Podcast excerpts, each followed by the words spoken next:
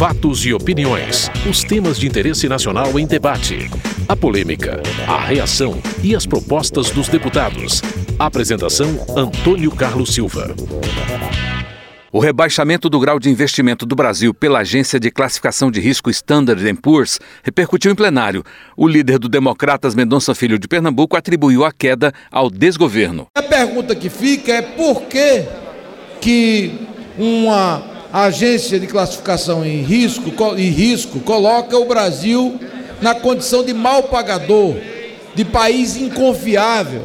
Por que, que a gente perde a condição de atrair investimentos externos? e consolidar a nossa economia, que é uma das mais relevantes do mundo. Basicamente há uma explicação: as lambanças, o desgoverno, a falta de comando, de rumo do governo da presidente Dilma Rousseff do Partido dos Trabalhadores. Jogou o país no fundo do poço a cada dia que se passa, a gente imaginava que a gente tivesse chegado ao fundo do poço. E a surpresa é que esse fundo do poço ele permanece ainda mais longo. E essa trajetória rumo a uma situação insustentável, quem paga a conta é o povo brasileiro, é o trabalhador, é a dona de casa, é o pai de família, é a classe média que está amargando desemprego, recessão, perda de renda, num quadro caótico. Caio Nácio, do PSDB de Minas Gerais, falou de impeachment. Meus caros amigos deputados, foi iniciado um movimento que dá início a um processo que pode levar o impeachment da presidente Dilma. E falo impeachment com todas as palavras dentro das instituições, respeitando as regras do país, mas acima de tudo, a regra do povo que lá fora está pedindo sucessivamente a nós, que tomamos uma atitude. Me arrisco a dizer: o impeachment e a saída da presidente é algo que não cabe a nós saber se vai acontecer ou não. Mas uma certeza nós já temos: este governo, e estou avisando um ano, um ano e meio antes, este governo acabou. Ságuas Moraes, do PT do Mato Grosso, defendeu o governo e citou o erro da agência. Ele disse que isso demonstra que o governo da presidenta Dilma acabou. Eu quero dizer que com a redução desse grau de investimento, se o governo da presidenta Dilma acabou, o governo Fernando Henrique nem existiu. Porque o grau de investimento em todo o governo do presidente Henrique foi bem abaixo do que foi durante o governo do presidente Lula e da presidenta Dilma. Mesmo com essa perda de grau de investimento, para BB, BB, nós ainda ficamos 3 graus de investimentos acima do governo do Fernando Henrique, no seu melhor momento. Então, eu quero dizer que o, a oposição, em especial o PSDB, ao acusar qualquer coisa do nosso governo, ele tem que olhar para a sua história, olhar para o seu governo e verificar que ele não conseguiu fazer nem 10% daquilo que foi feito no governo do presidente Lula da presidenta Dilma. Quero dizer também que a Standard e Poor's pagará uma multa de 1, milhão, 1 bilhão e 370 milhões de dólares por seu papel em crise. A agência de classificação de risco Standard Poor's aceitou pagar uma multa de 1 bilhão e 370 milhões de dólares às autoridades americanas por seu papel na crise financeira internacional de 2007 e 2008. A agência teria enganado, entre aspas, os investidores sobre a qualidade dos créditos imobiliários subprimes que originaram a crise financeira anunciou nesta terça-feira em um comunicado. Esse é um comunicado da, da, da agência que rebaixou o Brasil. As críticas da oposição ao governo e a troca de acusações continuam. Desta vez, parlamentares de oposição portavam bonecos inflados do ex-presidente Lula, caracterizado como presidiário, o que causou reações de deputados do governo, como Ságuas Moraes do PT do Mato Grosso. Não aceitamos esse jogo rasteiro de alguns parlamentares aqui. Nós não podemos concordar com isso querem manifestar lá fora. Aqui nós somos radicalmente contra aqui isso que e queremos mesmo. a quebra de decoro, o respeito. Desse... Silvio Costa, do PSC de Pernambuco, criticou e acusou parte da oposição. Em setembro de 99, o ex-presidente Fernando Henrique Cardoso tinha 8% nas pesquisas. O Brasil vivia uma crise econômica e mesmo o PSDB, sem base social, que ele não tem base social, o Fernando Henrique não saiu do governo. Fernando Henrique continuou no governo. Agora, o país vive um momento de dificuldade, sim, e alguns irresponsáveis, e eu não tenho outra palavra da oposição, convoca a imprensa e vai pedir o impeachment da presidente Dilma parte dessa oposição devia estar na cadeia. Agora venham me agredir. Se quiser, eu começo a dar nomes aqui. Se não tivesse na cadeia, no mínimo, deveria ser processada pelo CONAR por propaganda enganosa. Que a maioria aí tem uma prática política antiga não republicana, e vem aqui com moral para agredir o presidente Lula. A maioria é cheia de processo, cheia de bronca. Eu queria, senhor presidente, lhe pedir uma coisa. Vossa Excelência, no mínimo, tinha que censurar esse povo que fez essa agressão gratuita. O líder do Democratas Mendonça Filho de Pernambuco afirmou que o governo está desmoralizado. Não vamos de forma alguma entrar nesse clima de provocação que a representação da liderança do governo aqui na Câmara dos Deputados tenta promover. Porque a rigor, um governo que tem a pior avaliação da história republicana brasileira. Uma presidente que está no chão em termos de popularidade. E pior do que isso, se a presidente Dilma tivesse 7% de índice de aprovação, de reconhecimento, de popularidade, era um tema para ser discutido e debatido.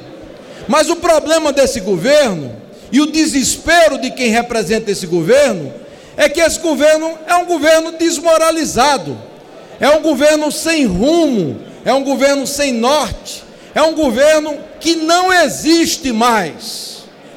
Por isso, inclusive, as forças da oposição amanhã receberão movimentos de rua, receberão populares e pessoas da sociedade civil organizada brasileira para simbolicamente abraçar a tese do impeachment que já foi motivo de várias petições feitas à presidência desta casa e tendo a figura eminente do jurista Hélio Bicudo como símbolo do desmonte da história do Partido dos Trabalhadores, que prometeu tudo ao povo brasileiro, se desmoralizou no poder. Henrique Fontana, do PT do Rio Grande do Sul, condenou o discurso da oposição. Para declarar alguém como ladrão, deve-se fazer uma investigação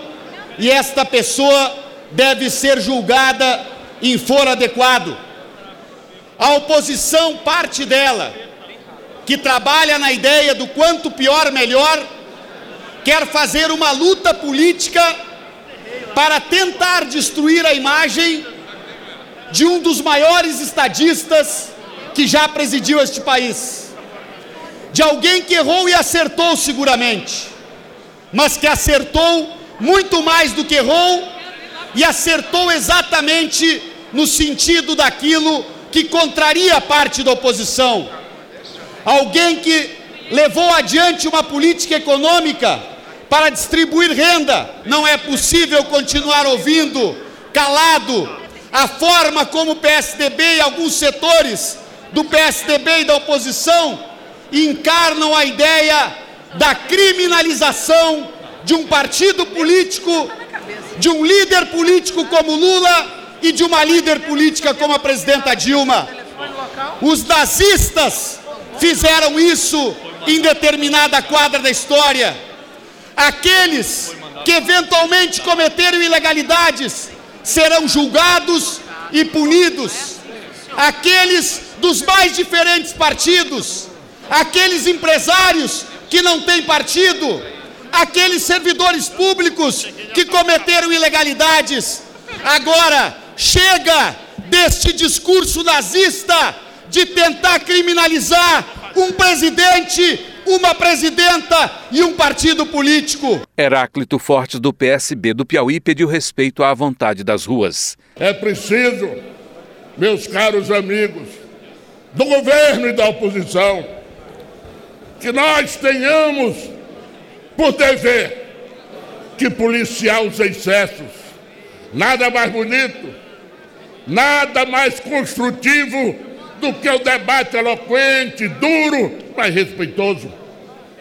Acusar sem provas é uma irresponsabilidade, uma leviandade. Nós não podemos conviver com isso. Daí porque eu quero me congratular com os petistas que estão aqui, que não se servem para este papel e terceirizam. Eu vi logo agora há pouco um discurso do deputado Fontana, duro, mas elegante, forte, mas sóbrio. É assim que se constrói um parlamento.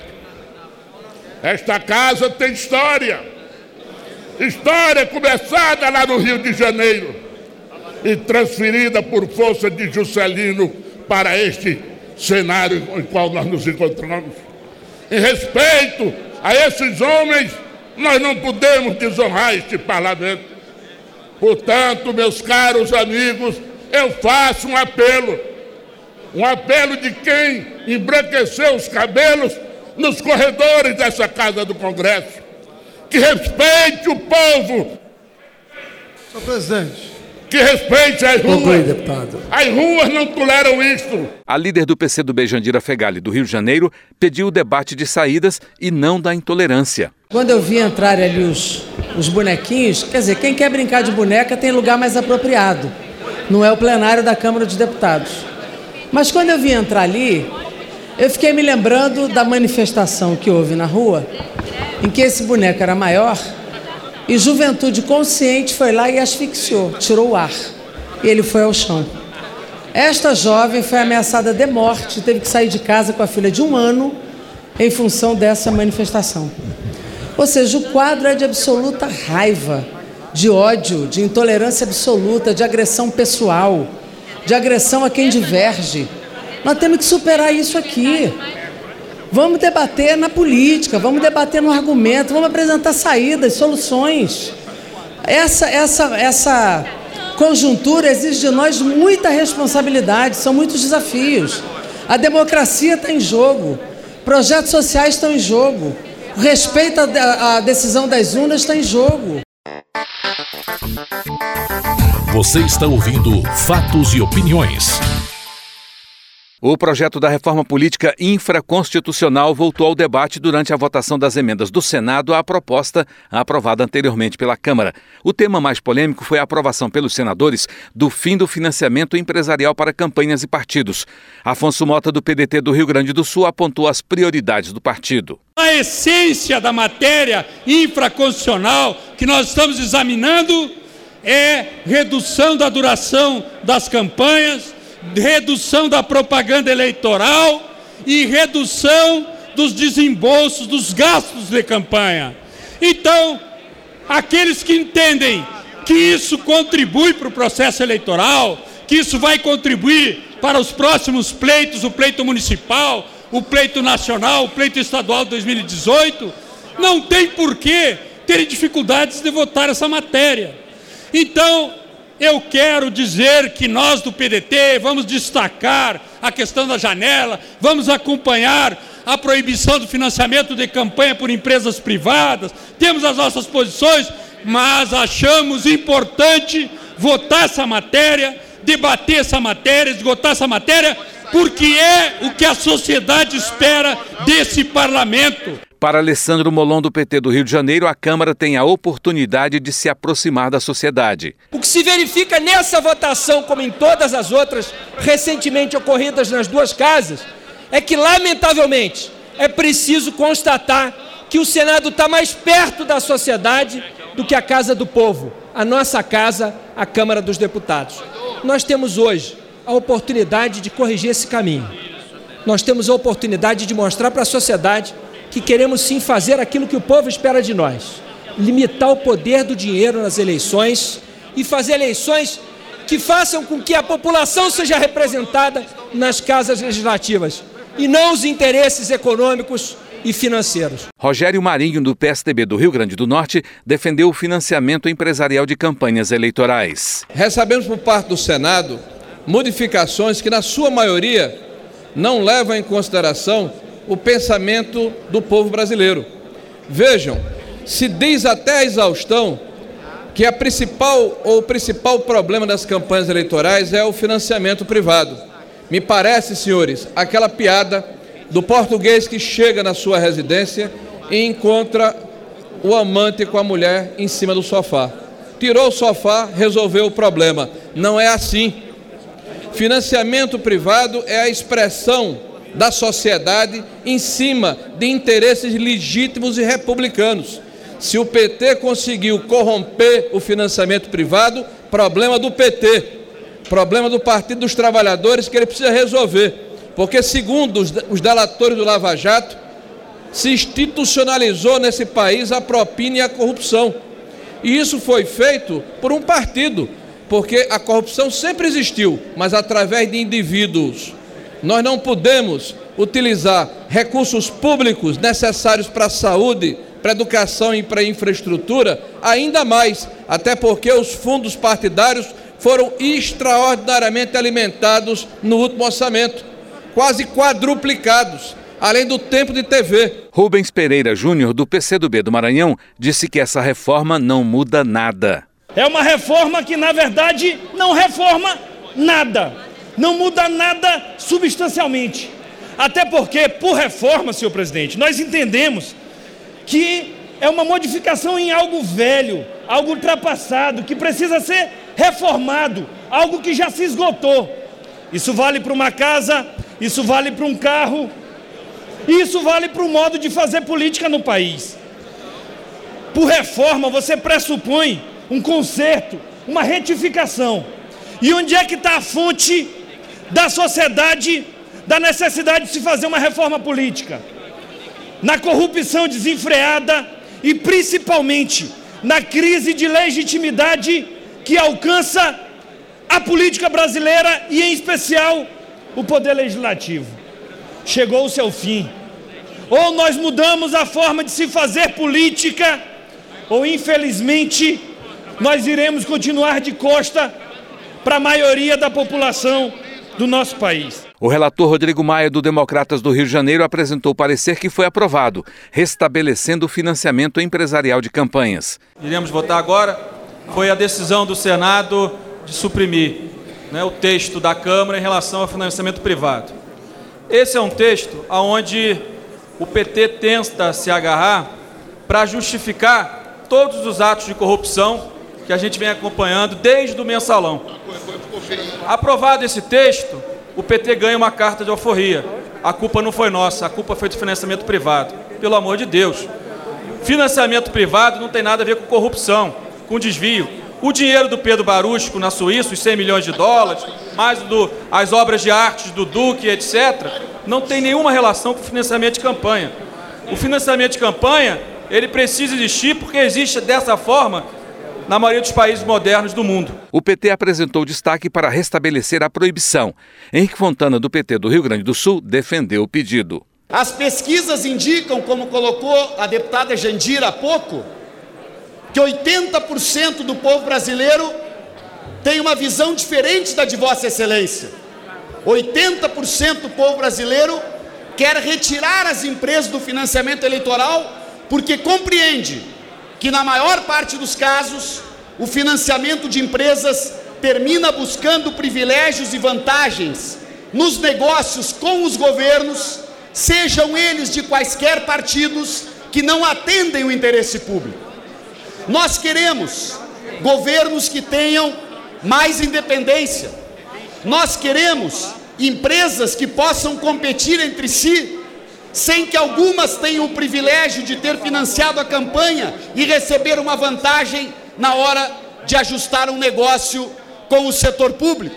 O destaque do PT foi rejeitado e a doação de empresas a partidos políticos para o financiamento de campanhas eleitorais foi mantida. O projeto vai à sanção presidencial. Você está ouvindo Fatos e Opiniões. Sem acordo, deputados votaram um projeto que fixa em 2% a alíquota do ISS, Imposto sobre Serviços, de competência municipal e do Distrito Federal, para tentar acabar com a guerra fiscal entre municípios que atraem empresas ao reduzir o imposto. Moroni Torgan, do Democratas do Ceará, pediu cautela na votação da proposta. No Ceará, é muito melhor tu dar um incentivo fiscal e gerar emprego e gerar renda do que não ter esse incentivo fiscal e não ter aí as empresas se deslocando para aquele local. Então nós temos que ter, é uma legislação que temos que ter todo o cuidado, é uma legislação que vamos ter que conversar muito bem, porque aquilo que chamamos de guerra fiscal foi o que propiciou vários municípios pobres do nosso estado hoje ter uma arrecadação e hoje dar uma qualidade de vida melhor para o nosso povo. Então, nesse momento, é um momento de reflexão, é um momento de estudo, é um momento que eu peço a todos que tenham cautela, não é algo que podemos fazer em cima do laço. Moema Gramacho, do PT da Bahia, chamou a atenção para a prisão de gestor que não cumprir a lei. Queria chamar a atenção para o item que trata de improbidade administrativa. Aqui, coloca aqui a perda da função pública, suspensão dos direitos políticos de 5 a 8 anos e multa de até três vezes o valor do benefício financeiro ou tributário concedido. Acho que é até justo que se coloque a multa e o gestor vai fazer uma avaliação da relação custo-benefício, se ele quer ou não ser multado por isso e levar o empreendimento para o seu município. Como ficam os pequenos municípios? Vou dar um exemplo concreto. Um município que fica a mil quilômetros da capital, como vai levar o empreendimento para a sua cidade? Como vai disputar este empreendimento se não houver essa redução de ISS? Eu acho que tem que colocar dificuldades, colocar multas, mas não pode transformar o gestor condenando já a ser improbo, porque está buscando desenvolver o seu município e prestar um serviço no seu município. Daí eu acho que nós precisamos aperfeiçoar melhor este projeto para não caracterizar uma improbidade administrativa a um gestor que só está pensando no benefício do seu município e melhor atender a sua comunidade e aos seus munícipes. Glauber Braga, do PSB do Rio de Janeiro, pediu prazo para a busca de acordo sobre o texto. Quero aqui fazer coro com os parlamentares que disseram que seria importante a gente ter um tempo para que a matéria não seja votada no dia de hoje e para que se busque um acordo no texto a ser deliberado. Mas já que a gente está falando de arrecadação, de tributação, eu não posso deixar aqui de me manifestar e trazer para a discussão que o que a gente espera de maneira concreta de alteração na tributação brasileira é que efetivamente a gente tenha uma mudança que vá fazer com que a arrecadação seja sólida, principalmente no que diz respeito à renda, no que diz respeito ao patrimônio e não a tributação tão injusta como a gente tem no Brasil, que normalmente recai sobre o consumo. Pauderney Avelino, do Democratas do Amazonas, alerta para a possibilidade de municípios perderem recursos. É uma matéria tributária, é uma matéria que, se de alguma forma ela ajuda os municípios, de outro, tira e pode tirar também recursos de municípios. Nós não podemos votar às cegas. Esse é um projeto de lei importante. Eu acho que ele precisa ser votado, a despeito até de estar sendo criado tributos que não existiam ou, ou serviços que não existiam. E eu levo a consideração dos senhores aqui a inclusão ou não de novos produtos ou serviços estão na Lei Complementar 116. Esta lei complementar é que regula o ISS. A lista de serviços ou produtos que fazem parte é, da imposição tributária está aqui nessa lei.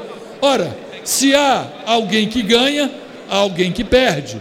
É por isso que eu faço um apelo a Vossa Excelência, presidente, faço um apelo ao próprio relator, que reconhece que esta matéria é uma matéria complexa e é difícil o entendimento de 90% deste plenário aqui, com certeza não sabe o que está no parecer do relator. Se Vossas Excelências algumas vezes acham que estão ajudando os prefeitos, podem estar apenando os seus prefeitos. Se acham que podem estar ajudando o governador, podem estar tirando tributos que hoje é de imposição do governo do estado. Pompeu de Matos, do PDT do Rio Grande do Sul, apoia o projeto. Diminuir o ISS está bem. Reduzir a alíquota é possível.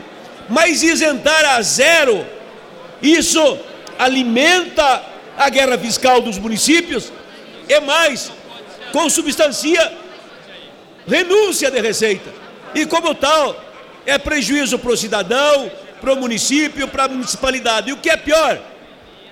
O prefeito é levado, é impelido, é instado, é constrangido a fazer isso não pelo seu mandato, não por um ano, dois anos, três anos ou quatro anos.